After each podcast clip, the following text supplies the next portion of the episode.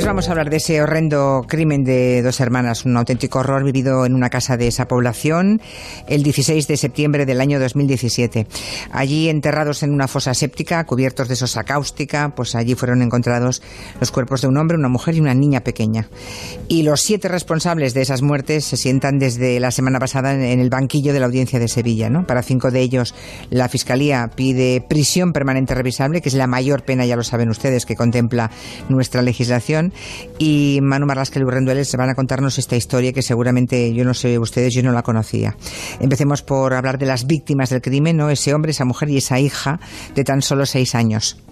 Pues para comprender este crimen, si es que se puede comprender, porque ya veréis que es muy difícil de comprender el horror vivido allí, pero hay que saber quién es, quién era de Mehmet Demir, el hombre víctima de este triple asesinato. Mehmet Demir, que tenía 55 años, aparece desde finales del siglo pasado, desde los años 90 del siglo pasado, en las bases de datos de los agentes antidroga con ese nombre, con el de Mehmet Demir o con el de Yilmal Gizmaz. ¿eh? Es uno de los pioneros de la introducción de la heroína en España y sobre todo fue un pionero, fue un precursor de las alianzas de los clanes turcos con familias gitanas o con familias kinkis, el segundo escalón del narcotráfico. Los mejores clientes de los turcos.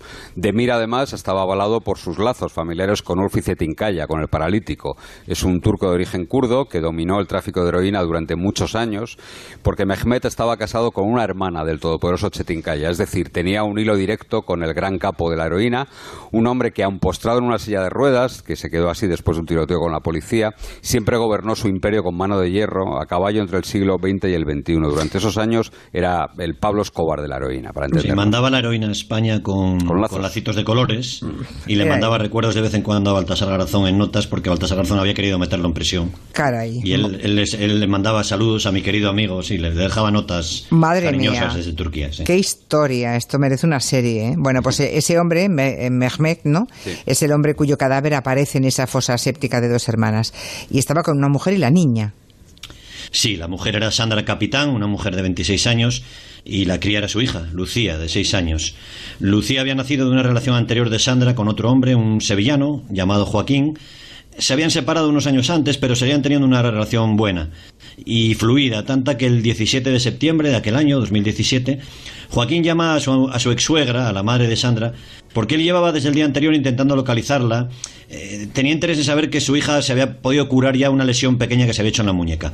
La madre de Sandra también llevaba desde el día anterior sin saber nada de su hija, así que decidió ir a la policía y después fue al, piso del barrio de Buenavista, en Sevilla, en el que vivían Lucía, la pequeña, su madre, que estaba embarazada de tres meses entonces, y Mehmet Demir, la pareja de Sandra con la que llevaba juntos unos meses. ¿Y qué se encuentran allí? Pues nada muy tranquilizador. En la calle estaban los dos coches que utilizaba la familia y al entrar encontraron el pijama de la cría sobre la cama, que la cama estaba sin hacer, y había incluso unas patatas en la freidora todavía. Todo hacía pensar que Sandra y la niña habían salido de la casa de forma muy rápida, muy precipitada, o que alguien se las había llevado.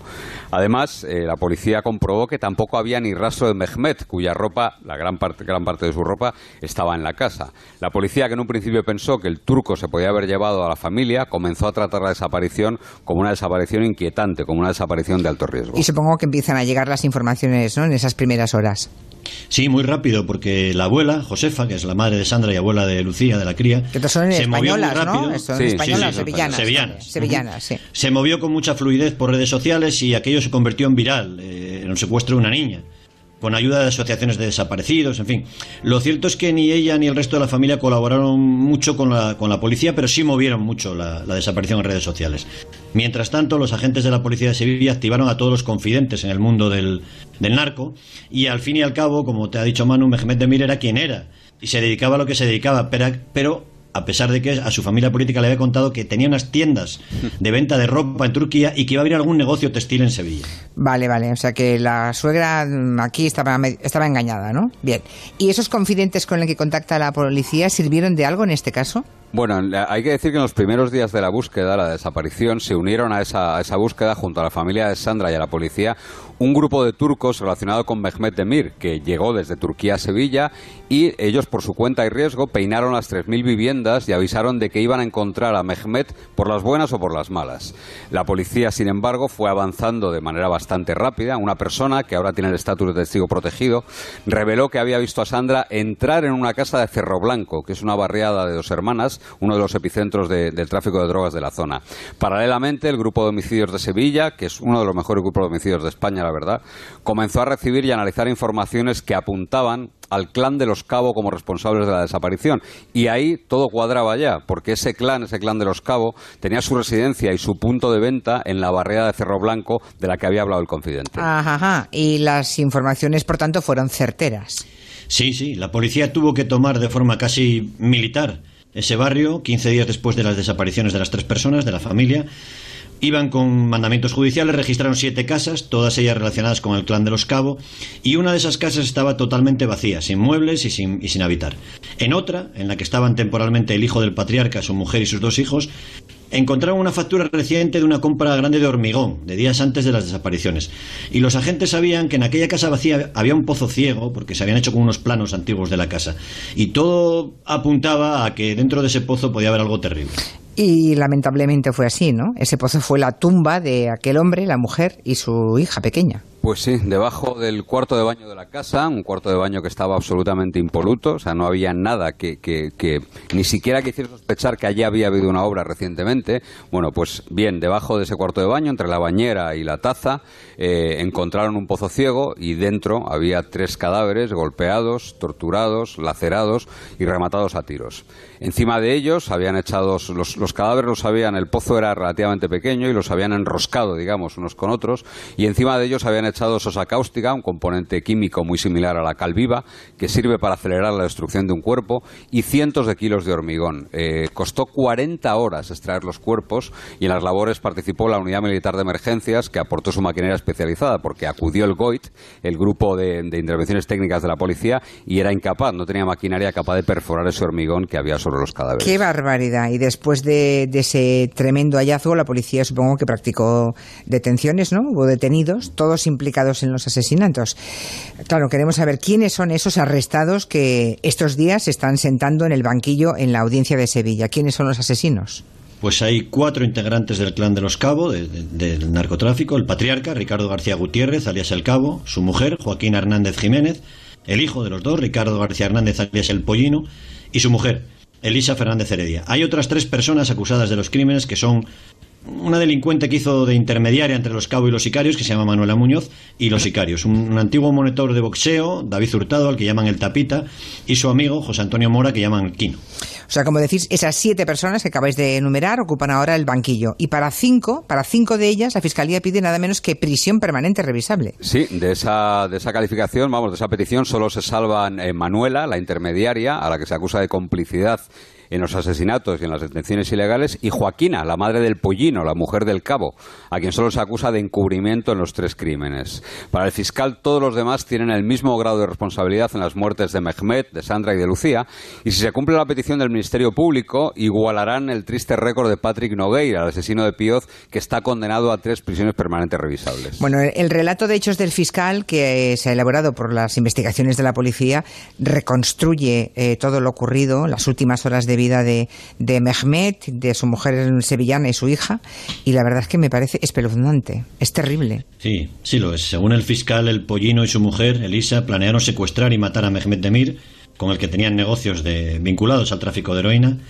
Eh, la intención era saldar una deuda que el turco supuestamente tenía con este clan sevillano, y para ello el 12 de septiembre, cuatro días antes de los asesinatos, el pollino habla con Manuela y le pide que localice a alguien dispuesto a secuestrar a Mehmet y darle una paliza. Manuela, que había sido encargada de una sala de fiestas, pensó en el Tapita, que es un monitor de artes marciales que había sido portero de ese local. Manuela se reunió con el Tapita y con el Pollino, los puso en contacto les pidieron que buscase un socio por el trabajo, iban a pagar 3.000 euros y se trataba de torturar a un tipo que les debía dinero y matarlo solo si era necesario. ¿Y esto por 3.000 euros? Eh, mm. Por 3.000 euros hay gente en España que lo hace esto. Mm. Sí, sí. El tapita pensó en otro matón amigo suyo, José Antonio y ahí, entra José Antonio Mora Bueno, pues así se forma la banda criminal, con el plan, según el fiscal, de torturar y, si había lugar, pues a dar muerte al turco, ¿no? Por la deuda que tenía, supuestamente, con esa familia del pollino. ¿Y cómo se ejecutó el plan? Pues el pollino tendió una trampa a Mehmet, eh, como eran conocidos, le dijo que el sábado, el 17 de septiembre, estaba invitado al cumpleaños de su padre, el cabo, con el que el turco tenía negocios. El pollino y el cabo, hijo y padre, recogieron a los dos matones, Quino y el tapita, por la mañana del día 16. Se fueron tranquilamente a desayunar a Alcalá de Guadaira y a las diez y media llegaron al domicilio en el que vivían Sandra, Lucía y Mehmet. Allí estuvieron esperando dos horas hasta que vieron salir al turco, que pensaba que le iban a recoger simplemente para celebrar el cumpleaños del cabo. Y evidentemente no fue así, claro. No, no, claro. El tapita y el quino se echaron encima de Mehmet, le ataron las muñecas con cinta americana y mientras tanto el pollino y su padre le apuntaban con revólver. Le llevaron a la casa de dos hermanas, donde estaba Elisa, la mujer del pollino, y allí los dos sicarios empiezan a golpearle, a torturarle. Las investigaciones de la policía determinan que el final de aquellos golpes era que pagase la deuda o que devolviese la heroína que le habían fiado, que le habían dado cuenta. La autopsia iba a revelar que Mehmet recibió docenas de golpes en la cara, en el pecho, en el abdomen y en las piernas. Horrible. ¿Y en qué momento, porque eso era él, pero en qué momento aparecen en escena la, la pobre señora Sandra que estaba embarazada? Y Lucía, y Lucía de tres meses y Lucía con seis años. Pues se ve que el suplicio de Mehmet eh, no estaba sirviendo de mucho, no, no estaba aportando lo que ellos querían y por eso decidieron ablandarle, intentar ablandarle, secuestrando y llevando ante su presencia a su mujer y a la hija de esta, Sandra y a Lucía. ¿no? El pollino y su esposa se fueron hasta su casa, hasta la casa de, que compartía el turco con ellas, en el barrio de Bellavista y allí a punta de pistola y tirándola de los pelos, arrastrándola a los pelos según los testigos, secuestraron a Sandra y a su hija y las llevaron hasta dos hermanas. Una vez que estaban en la misma estancia donde estaba siendo torturado Mehmet, el Quino y el Tapita, las ataron las muñecas y los tobillos con bridas y comenzaron a golpearlas. A la niña, además, le taparon la boca con una cinta para que no chillase. La verdad es que la escena es terrorífica, parece sacada de un capítulo de una de esas series de las más violentas, ¿verdad? Y ocurrió aquí en España, en Sevilla. ¿Qué ocurrió a continuación?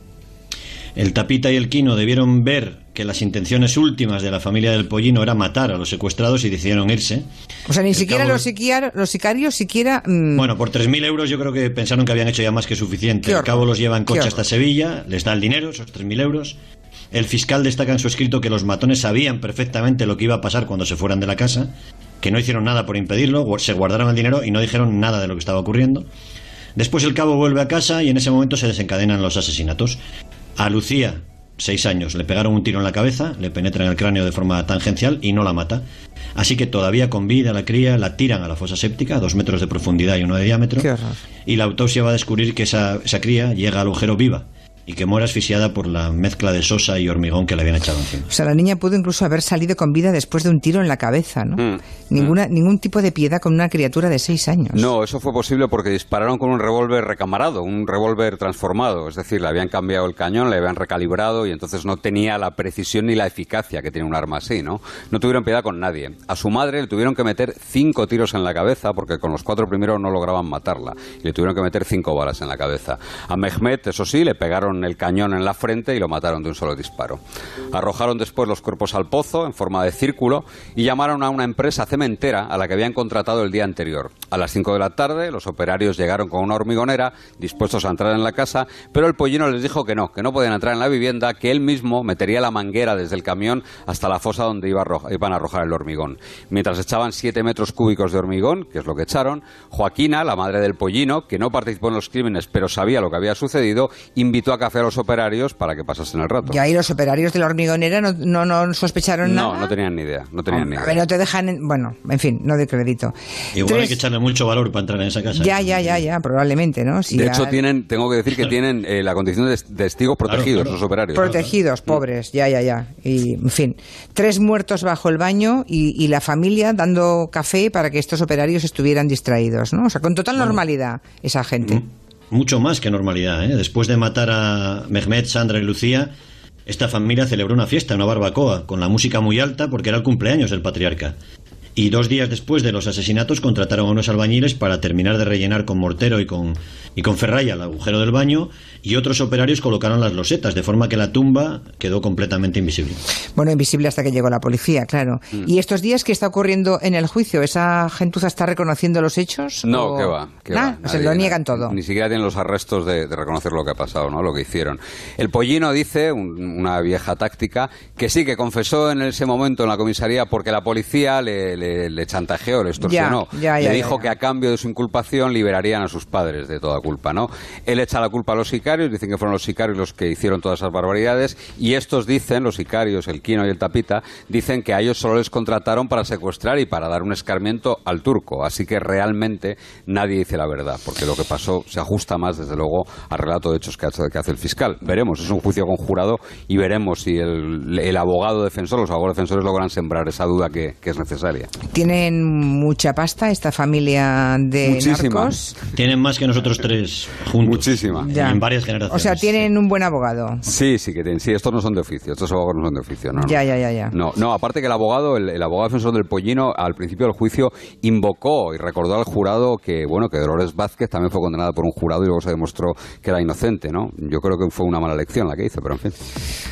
Bueno, pues sí, ya les advertí que nos dejaría con mal cuerpo hoy el territorio negro, porque esto lo ves en una serie y, siempre está situada en un país con mucha violencia estructural, ¿no? Pero es que es aquí, ¿eh? Parece México, ¿verdad? Pero no. Parece México, sí. Mm. Y está aquí en España, en Dos Hermanas. Terrible. Manuel Luis, hasta la semana que viene. Muchas gracias. Adiós. Adiós, adiós. Bueno, son las 5 de la tarde, una hora menos en Canarias. Vamos a las noticias y a la vuelta al repaso de la actualidad con Raquel Matos.